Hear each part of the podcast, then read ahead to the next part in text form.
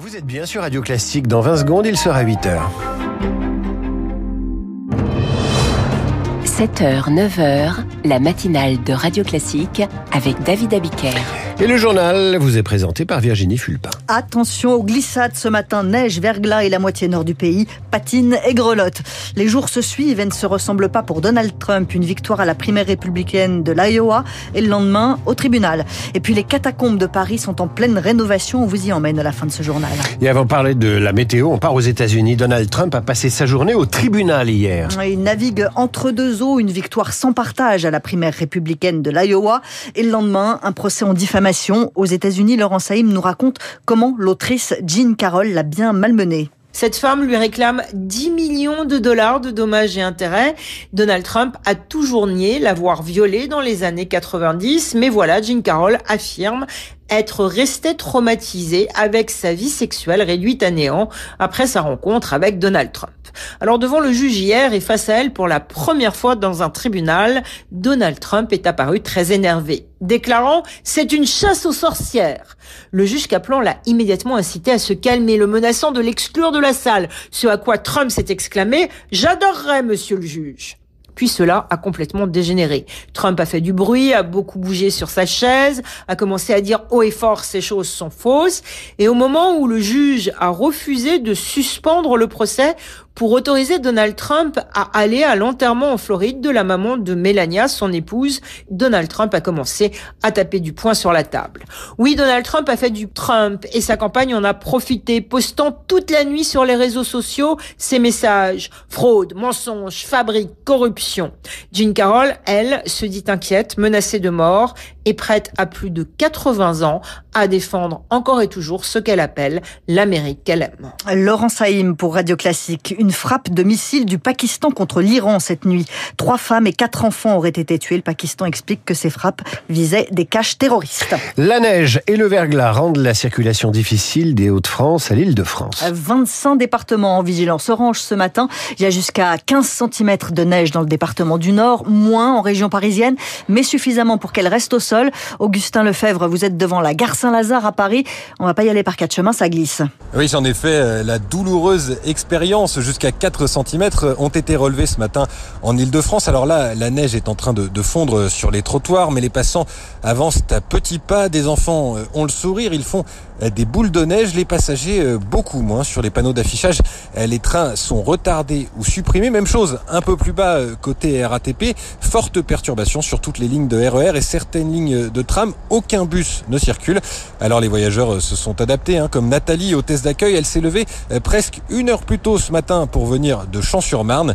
La banlieue, je vais éviter aujourd'hui, m'a confié euh, un chauffeur de taxi, car euh, là, ça va être euh, plus compliqué. La Nationale 2 vers Paris est coupée, la 12 et la 13 est interdite aux poids lourds et la direction des routes d'Île-de-France appelle les automobilistes qui le peuvent à différer leur déplacement. Merci Augustin Lefebvre. De la neige, il y en a aussi à Davos, mais là c'est plus habituel. Emmanuel Macron est intervenu hier au Forum économique mondial avec des chefs d'entreprise et des investisseurs venus écouter le chef de l'État, Céline Cajoulis. Un discours volontariste dans lequel Emmanuel Macron a rappelé les réformes faites et qui vont continuer, notamment sur le marché du travail et la simplification, ou encore des mesures supplémentaires pour rendre la France encore plus attractive.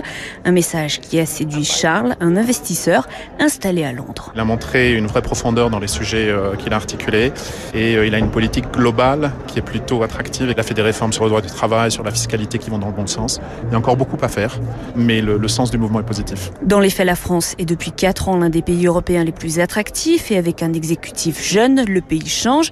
Davos, c'est donc l'occasion de le faire savoir. Pascal Kenny, président de Business France. On est vraiment là pour montrer que la France, c'est autre chose que ces clichés. Et ce lieu-là, s'y prête. Euh, cela me donne l'occasion de vous voir, mais de parler aussi à une presse internationale qui trop souvent s'est arrêtée il y a 5-10 ans sur des clichés de Fox News, de CNN et de quelques autres. Derrière l'idée est aussi de prouver que la France est et restera un pôle de stabilité, notamment face aux incertitudes de la prochaine élection présidentielle aux États-Unis. Emmanuel Macron à Davos hier et aujourd'hui il accompagne Rachida Dati pour son premier déplacement en tant que ministre de la Culture. Ça se passe aux ateliers Médicis dans le Val d'Oise. Rachida Dati et ses deux casquettes, elle est désormais également candidate candidate à la mairie de Paris en 2026, mais sans le soutien des Républicains. Pour l'instant, la mairie de Paris, c'est encore euh, la maire de Paris, c'est encore Anne Hidalgo, et la ville suspend le financement de l'établissement privé Stanislas, là où sont scolarisés les enfants d'Amélie Oudéa Castera, la ministre de l'Éducation nationale. L'Assemblée nationale vient de donner un premier feu vert pour inscrire le droit à l'avortement dans la Constitution, avec un vote favorable en commission des lois. Mais si vous voulez vous informer sur l'avortement, fuyez les réseaux sociaux. Les mouvements anti-avortement ont des tactiques bien rodées pour dissuader les plus jeunes d'avorter. Anne-Cécile Melfer, la présidente de la Fondation des femmes, nous détaille ces tactiques. 40% des contenus visent les 13-17 ans. Ça va être soit des témoignages qui ne sont absolument pas vérifiables, une femme qui se tient euh, la tête en se disant euh, depuis que j'ai avorté, je me sens très mal. Ça va être euh, des graphiques ou des études bidons, le nombre de femmes qui sont devenues stériles à la suite d'un IVG. On peut avoir aussi des vidéos culpabilisantes où on va montrer par exemple des embryons avortés, on va faire écouter le cœur d'un fœtus. On est vraiment dans de la manipulation donc qui cible des personnes qui peuvent être vulnérables puisque c'est des personnes qui peuvent être enceintes et se poser beaucoup de questions et être très sensibles évidemment à tout ce contenu-là, ou se pose des questions sur l'avortement. Anne-Cécile Melfer avec Rémi Fister. Allez, tiens, puisqu'il fait froid, on va descendre sous terre, direction les catacombes de Paris, où s'entassent des milliers d'ossements depuis 1792. Un programme de restauration exceptionnel est en cours dans ces catacombes, où 600 000 visiteurs se rendent chaque année. Anna Huot, vous nous emmenez sur les pas d'Isabelle Knafou, l'administratrice des catacombes. Commençons la descente à travers ce grand escalier jusqu'à 20 mètres sous terre. Voilà, on a pénétré dans le suaire. On retrouve des murs d'ossements qui sont réalisés avec les fémurs et les tibias. Une petite digression, on est face à une porte. Une porte qui est fermée car le lieu est très fragile. je vous y emmène.